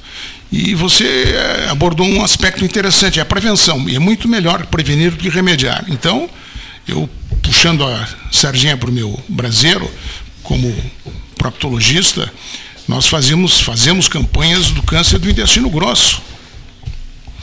E nós temos aqui no, no, sul, no Rio Grande do Sul, no sul do Brasil, incidências altíssimas de câncer de intestino grosso, pelo nosso hábito alimentar pela ingestão acima da média de carne vermelha e agora dos embutidos, etc, etc. E sabemos que o câncer do intestino grosso é um dos mais tranquilos. Ele começa como um pequeno pólipozinho que pode ser detectado numa colonoscopia. E é muito mais barato para a saúde pública ou privada pagar uma colonoscopia do que depois pagar uma cirurgia de intestino grosso.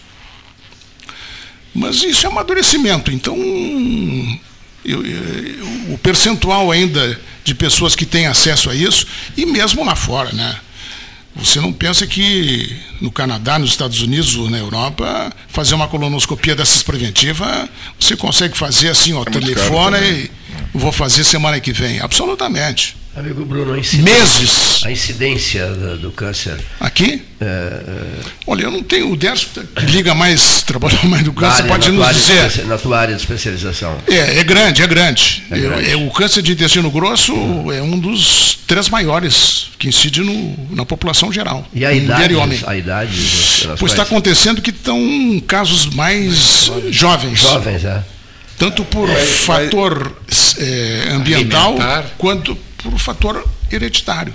Mas isso eu tenho, pode ser uma análise muito empírica, né? Mas eu tenho observado isso que os jovens estão tendo doenças mais recente que, que a geração anterior sabe o próprio tipo de câncer não sei se é alimentação dúvida, hábitos alimentares dúvida. hábitos físicos sem dúvida e também porque está se procurando e nós temos ferramentas mais hábeis né sim identifica então, antes né precocemente Antigamente o camarada morria com nó nas tripas. O que, que era nó nas tripas? Era apendicite, era obstrução intestinal. Pô, nó nas tripas, uma torção de intestino tem N causas. Então, mudou, mudou. Mas é que assistência médica é cara. É no por mundo isso... todo, né? Como tu disseste, no mundo todo é cara. No mundo, no mundo todo. Na Europa é cara também. Mas ações preventivas, né? essas ações preventivas são decisivas. As pessoas têm que ter consciência disso, né? Sem dúvida. Eu devo fazer uma colonoscopia, Sim. um exemplo, né? Mas é uma questão de, de, de honra para a pessoa isso, né? Sem dúvida. De vida. Aliás, né? já fez? Já fiz. ah, ótimo! Já fiz. Olha aqui, ó. Então, Santa Casa de Misericórdia de Pelotas, aquela, aqueles exames feitos durante 12 horas. Você fica 12 horas no hospital. Claro, claro. Tá? E faz 30 e tantos, um check-up de 30 e tantos exames. Uhum. Tá? Fiz. Eu fiz também. É, Ótimo. O Paulo também fez. Cinco anos atrás. É. é. Então vou aproveitar, deixa aí que. De quando em quando? Seria o... é, cinco, é. Exato. É, hoje, se possível, a partir dos 45 anos, se não tem casos na família, todos devem fazer colonoscopia. Se ela for normal, faz de 5 em 5 anos. 5 em 5. 5 em 5. Se tem alguma lesão, é. esse pólipo é removido, vai ver que tipo de pólipo é, Sim. o eventual comportamento dele, e aí vai abreviar para menor tempo, 3 anos, 2 anos, às vezes até menos de um ano. Viu só? Eu falei, falou, dois pólipos. Ele, ele, ele, Tinha os pólipos? E depois repetiu o exame? Não, ainda não. Quanto tempo faz? Cinco. Cinco. Ah, tá no. Tem que repetir os exames. Tá na corzinha amarela. Vai lá fazer os teus exames. Tem que repetir os exames. Né? Bom, uma, uma, aqui tem, esse assunto, por exemplo, esse assunto, por exemplo, nos, nos envolveria a tarde inteira, né? Essa pauta, né? Que tu colocaste muito bem de lançar essa questão nas áreas de especialização deles. Nós ficaríamos, nós faríamos uma dose, a gente, a gente já fez uma 12 horas científicas, olha lá no período da pandemia. Vice Bruno. Sim. 12 horas ficamos transmitindo. Já realizamos as 12 horas beneficentes, uhum. campanhas assistenciais. E faríamos 12 horas médicas, tranquilamente, né? Ah, Ficaríamos 12 horas aqui conversando e vocês prestando depoimentos sobre as, as, as áreas de especialização de vocês. Que interessante, né? Bom, mas eu queria agora fazer um pedido aos senhores. Medicina, 60 anos, Universidade Católica de Pelotas. O pedido é o seguinte: vocês lembram de vultos outros, figuras marcantes na história de vida de vocês, da medicina da Católica, da cidade, vultos da cidade de Pelotas, né? Nesses 60 anos da medicina da Católica, vocês os formandos de 1968, que dia foi essa formatura? 20 de dezembro. 20 de dezembro de 1968. Isso. Eu fiz a pergunta só para dizer o seguinte: no dia 2 de fevereiro de 1968, eu iniciei as minhas atividades na Católica. Né? 60, o mesmo ano de 68 de vocês. Então, esses vultos que marcaram as vidas de vocês, neste 13 horas inteiramente voltado aos 60 anos da medicina da Católica. Dr. Tomás Antônio Pizarro.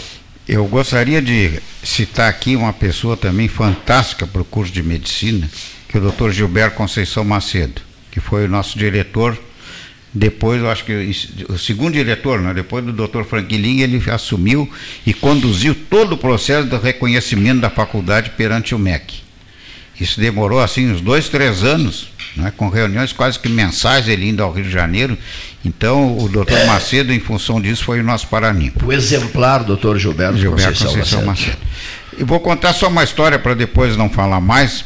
O, quando nós estávamos começando o terceiro ano, precisavam por professor de patologia.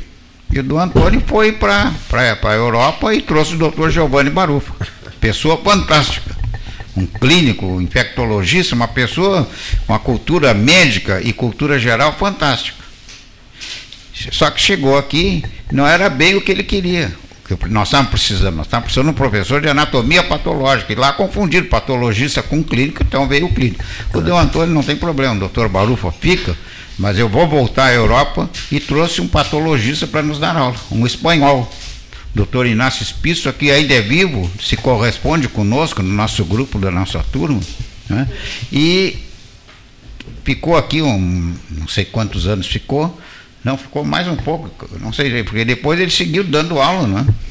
E depois voltou para para Madrid, onde tu ele não, foi, tu não era uma professor. conversa com ele no ar?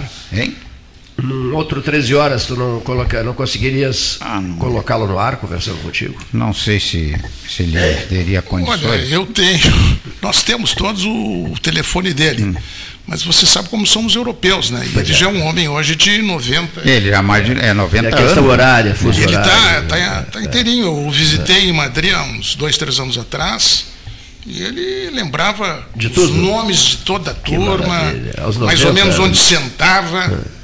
Ele está junto conosco Que no WhatsApp. maravilha. É. Bebedor Então, de companheiro de. WhatsApp de vocês. Sim. Bebedor de Sim. vinhos espanhóis para manter essa Mas o do. Antônio, assim, quando precisava alguma coisa, ele saía atrás. Eu achei Depois foi a São Paulo, isso, né, trouxe. O- o, é, ele vai, ele busca o. Ele traz o Barufa, né? não era bem o que vocês queriam.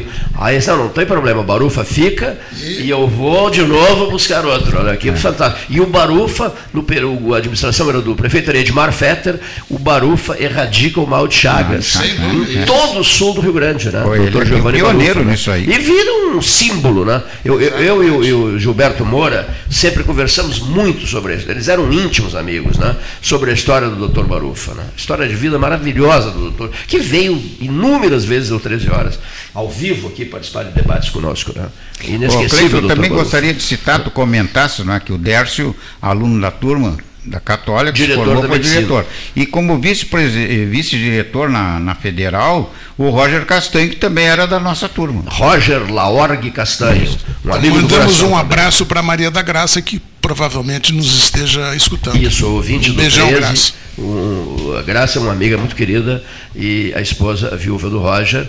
Roger, que foi teu vice, né. Dércio, eh, diretor na Faculdade de Medicina da Universidade Federal de Pelotas. Né? Isso aí. Roger Castanho, que inúmeras vezes esteve conosco no estúdio Ban Lavoura 302. Ele foi candidato a prefeito. Isso, né? exatamente, eu iria lembrar isso. Os mais jovens talvez não lembrem, né? Vocês mais jovens, né? Olha agradeçam. Agradeço por esse título de juventude que eu acabei de dar a você. Obrigado, obrigado. A- Família jovens, Penhorada A agradece. família Penhorada agradece. Por, por que, que eu estou dizendo isso? Porque numa uma mesa, que- uma mesa que me foi emprestada à época pelo Érico Ribeiro, lembra, Paulo? Uma gigantesca mesa, com uma dificuldade para colocar aquela mesa no 302 do Ban Lavoura, e ali se pegaram numa briga boa eh, Roger Castanho e Irajá Rodrigues, foi isso? Né? Aí que surgiu aquela famosa frase, né? do Plazil, né? Para enfrentar o fulano só tomando um Plazil antes.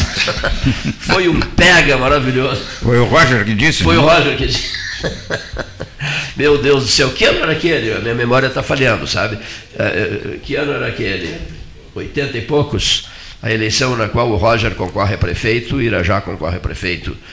80 e poucos, é, viu? A turma jovem já está esquecendo fácil, viu? Bom, cavalheiros, e faltou alguém, ou mais, ou mais algum nome? Olha, nós tivemos figuras icônicas no nosso curso. Mas, é, Eu poderia lembrar o professor Planella, foi uma figura fantástica. Foi pró-reitor também, não foi? Não, não, não. Não Só foi- Não, Planella não? não Acho não que foi diretor da faculdade também. acho né? Ah, foi, Foi, foi, é. foi diretor da faculdade também. O Também, doutor também. Joaquim Assunção Osório, Isso. doutor Olha, Nelson Aspese. O Porto Aspese. Alegre, São Olha pessoas só, que. A memória, a memória do Mas outra que o. Dom Antônio também saiu atrás quando precisavam profe- alguns professores titulados para o reconhecimento na área de cirurgia. Ele foi a São Paulo e trouxe o doutor Noceira. Ótimo. E a Porto Alegre trouxe o doutor Brumbaga, que era da área de traumato Olha só, ortopedia. Eu tiro o meu Ele chapéu não- Panamá para a memória não- do bizarro. Quando precisava, ele, ele, ele trazia. né? o, o- visit- nos visitou no início da história de vida desse debate aqui eu consegui trazer a Pelotas, uma festa histórica no Clube Comercial, o doutor Eliseu Palioli. Ah, sim. Né? O Eliseu Palioli. Ele tem um filho com o mesmo nome, né? É. Que, que atua, que atua em Porto Alegre. Que era né? o reitor da Universidade do Rio Grande Era do o Sul. reitor da URGS, né? o professor Eliseu Palioli. Foi aplaudido de pé no Clube Comercial. Naquele velho clube comercial de outros tempos, marca Neurocirurgião famoso, que ia operar em, em Montevidéu e Buenos Aires, que era Isso os mesmo. locais de medicina muito tradicional aqui na América do Sul. Isso mesmo, neurocirurgião famosíssimo. Alguém outro dia, num debate sobre medicina, hum, me falou muito, um certo, eu fui grande amigo dele, por sinal. Fonseca Júnior e eu, com o Manuel Marques da Fonseca Júnior, convivemos uma barbaridade com ele, com o Braguinha, né? José é, do Amaral grande cirurgião. Braga Filho. E um dia ele me disse, Cleiton, eu já fiz mais de 150 mil cirurgias. José do Amaral Braga Filho. Sociedade Portuguesa de Beneficência, certo? Sem dúvida. Excelente pessoa, excelente cirurgião. Marcou época na medicina pelotense. Marcou época na medicina pelotense. Perfeito. Que bom isso, né? Poder recuperar esses, esses nomes. É- é- Ele não foi nosso professor, ele era professor da Leiga. Da Leiga, exatamente. Mas tu estás impressionado, tu e o Dércio estão impressionados com a memória do Dr. Pizarro ou não? Sem dúvida. Não, Aliás, O doutor Pizarro lembra de detalhes. né? A Kombi com a qual eles foram a Belo Horizonte, o que, que eles trouxeram na Kombi, na viagem de volta, as figuras envolvidas. Depois tenta, tenta me conseguir, o Jardim sempre me fala no nome da mãe dele, eh, e eu, eu esqueci o nome da mãe dele, mas é muito interessante o nome da mãe dele, porque aí ele sempre diz, a, a- a dona fulana eh, caiu na conversa do Dom Antônio. São só por uns meses, por um mês não, umas semanas, Semanas. umas semanas. A senhora, dona fulana de tal, não se preocupe, ele volta para sua Belo Horizonte. Né? Eles tinham- Ele tinha uma base em Belo Horizonte, Pizarro, o, o, o Jardim, Tinha, tinha muito prestígio lá na Faculdade de Medicina. De Belo Na- Horizonte. na- na- aí sim, onde ele se formou. Ele na tinha- cadeira de anatomia, Sim. quando nós fomos, ficamos lá preparando esse material, o jardim era muito. Tinha passe livre lá dentro da mas ele tinha vínculos com o juiz de fora também. Me disseram que sim, que eu tinha vínculos com o juiz de fora. Não sei. que esse dizer. procedimento que ele fez no coração teria sido o juiz de fora? Não sabes? Ele não sei. Tinha amigos em colegas de turma que eram de, de juiz de fora. Mas a cidade Ah, não natal era uma cidade pequena, né? A cidade natal não era Belo Horizonte. Pois né? é, isso eu não sei te dizer, Cleiton. Vou tentar descobrir. Até inclusive examinando a ficha dele, né? O Jairo Halper me, me- me prometeu que iria examinar a ficha do doutor do doutor Moacir Vitorino Jardim, lá na Universidade Católica de Pelotas, para nós localizarmos né, essa cidade natal, que eu acabei amigo dele desde, eu sou amigo dele desde os anos 60. Eu nunca perguntei qual era a cidade natal. Tá? Incrível isso. Vocês são os três pelotenses? Não. Eu sou pelotense. Doutor Bruno, pelotense. Doutor Pizarro, pelotense. Doutor Dércio. Carazinho. Filho de Carazinho. é, aqui. Lembra de um político de Carazinho importante? Lembra? Leonel Brizola. Leonel de Moura Brizola. Ah, o pa- o pai dele O tinha- senhor está longe do microfone. No microfone, por gentileza, joga, senhor O jogador pai do Leonel. Brizola tinha uma fazenda em São Bento, que era um distrito de Carazinho, e meu pai depois comprou uma terra ali do lado, onde meu avô ficou morando, vizinho ao pai do Leonel Brizola. Mas que maravilha. E qua- quantos quilômetros da, da cidade? de cidade? Carazinho, é?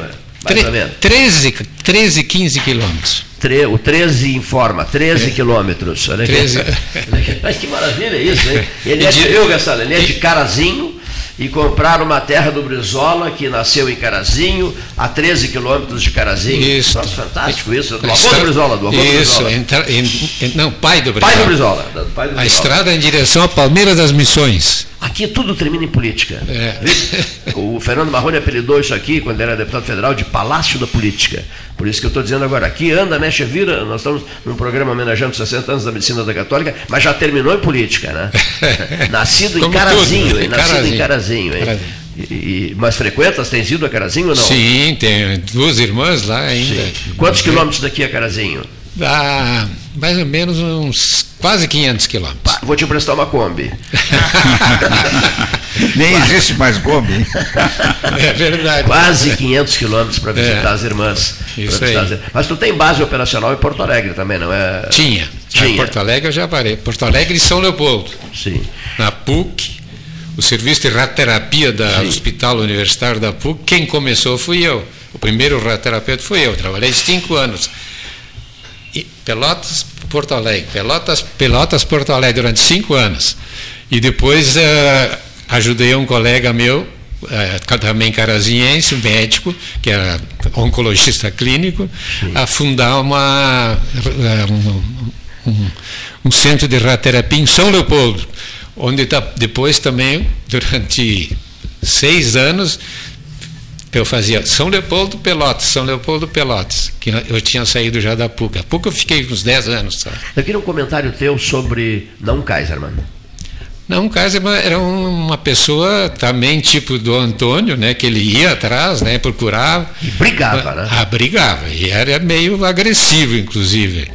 Mas é, é, é o patrono da, da, Faculdade de Medicina. É o grande é, pai da medicina isso, da Federal. Da Federal. Né? Cometerá um gesto de infantilidade a medicina da Federal e a própria Universidade Federal de Pelotas, ou de, de, de desrespeito histórico a essa frase é minha.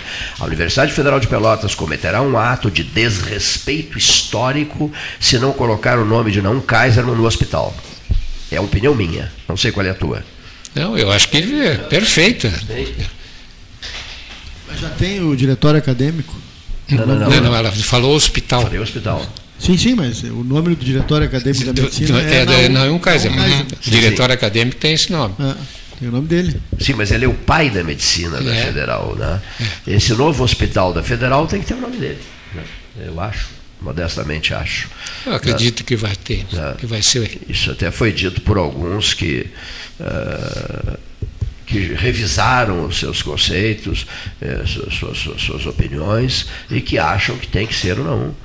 Tem que, ser, tem que, ser, o doutor Não Kaiser. Eu também acho isso. Meu Deus do céu. É. Dentro de um avião voando para Brasília, ele e Dom Antônio, ele e Dom Antônio, chamados pelo, pelo, pelo, pelo passarinho, chamados pelo ministro, uma cidade, como diz o doutor Bruno Helvig, eu achei esse dado importante, uma cidade com 170 mil habitantes. 140. 140, já aumentei, 30.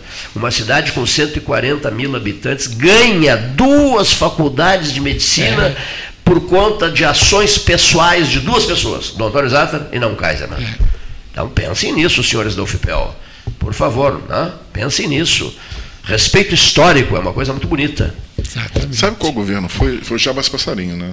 O ministro foi Jarbas Passarinho. Mas ele, foi, ele passou por vários governos, inclusive o governo Collor. Ah, ele passou e, por vários e governos militares também. Você se lembra o ano, mais ou menos? O senhor já está querendo saber demais. Não, não, não, só para... A minha memória diz assim, uma trégua, por favor. Pede trégua. Não, depois eu pesquiso. Sim, sim. Depois eu farei isso. Bom, estamos, por consequência, senhoras e senhores ouvintes, encaminhando o fecho de uma conversa que eu diria assim, ó, necessária e agradabilíssima, com três formandos de 1968, dia 20 de dezembro, doutor, doutor Tomás Antônio Pizarro, memória eu tenho. Tá? Ele diz, e também sou torcedor do Pelotas. Tá? Doutor Bruno Helvig, vocês não descuidem de, da colonoscopia de 5 em 5 anos, por favor. Sou chavante. Tá? Correto. Sou, sou chavante. E doutor Dércio José Zerves, que disse assim: Eu não posso deixar de falar no Roger Laorgue Castanho no dia de hoje. Né? Formando, formando junto, com junto com vocês conosco. em 1968. Né? E uma figura marcante na história de Pelotas, o Dr. Roger, que vai, vai, será nome de rua também em Pelotas. Né? Já o Dr. Sidney já tinha recebido essa homenagem, e agora o Dr. Roger, mano dele, o Dr. Roger Laorgue Castanho.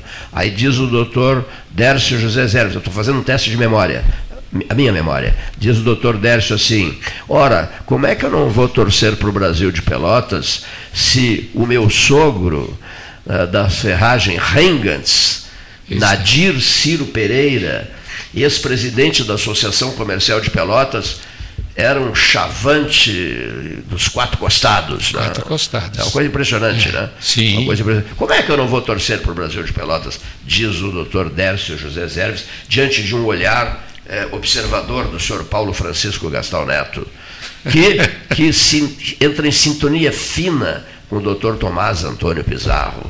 veste azul e veste amarelo. Doutor Pizarro veste azul e veste amarelo. Exatamente. E gosta dos churrascos lá do ex-presidente do Pelotas, Flávio Luiz Flávio Luiz Gaston. Né? sim. Nosso, nosso anfitrião, né? Nosso anfitrião. Grande anfitrião. É, Por exemplo, o que, que servem de bebida lá? É, servem Fanta, suco de laranja, por causa da cor. né? só, só. Uma coisa que eu nunca vou esquecer, o Papa Bento XVI, de- no último dia 19, ontem, eh, aniversário de- de- da eleição dele. Ele foi eleito no 19 de abril de 2005. né? E eu li na época no, no, no Corriere uma matéria interessantíssima, a preferência dele. dele. E- Fanta, era alucinado por Fanta, sabia? Completamente Fanta? alucinado. Fanta, bebia Fanta noite e dia. Né? Já João Paulo II, que vem ao Brasil em 1980, pela primeira vez, um Papa no Brasil, lembra daquilo? A Rádio da Católica transmitiu das 13 capitais brasileiras, eu estive nas 13 capitais brasileiras. E o Papa. Francisco toma mate. O Papa Francisco toma mate. Da onde é a erva mate eh, do Papa Francisco? De onde é? É argentina, uruguaia ou gaúcha? Puxa, acho que é daqui do Paraná, Aqui. né? Acho que é da Paranense. É. É a mesma que foi para a seleção da Argentina, que é. Ah, é a paranaense. Sempre de cuia na mão, né? É, Sempre. isso, é, isso mesmo, isso mesmo. Mas eu só ia dizer, João Paulo II, é, em função até do atentado do 13 de maio de 1981, na Praça de São Pedro, quando veio ao Brasil, ele- ele veio várias vezes ao Brasil, ele se apaixonou perdidamente pelo mamão papaya. Sabia? Era nos- Ah, é? Mandava os estoques de mamão papaya para ele. Antes de fechar aqui, chegou uma mensagem, e eu já tinha falado sobre isso, vou aproveitar a presença de vocês. Olha aqui, ó. Nutrientes da fruta estimulam a produção de serotonina, um neurotransmissor que ajuda na regulação do sono, tem poucas calorias, é rico em vitamina K, A, C, E e B6, fonte de vitamina C, comer o kiwi com a casca, eh, antes de dormir coma dois kiwis e também diminui a pressão arterial. Diz que é uma maravilha para dormir. E eu fiz a experiência, eu sou, sou diante de três médicos, eu fiz a experiência. Você já sobe para o quarto bocejando. Sério? Depois de... Eles estão vindo. Depois de comer dois quilos, você já começa a bocejar. É impressionante. Mas tu, não- tu não dorme muito, porque às vezes tu me manda mensagem da meia-noite, meia hora, uma hora. e às seis da manhã já está mandando mensagem de novo. Que maravilha.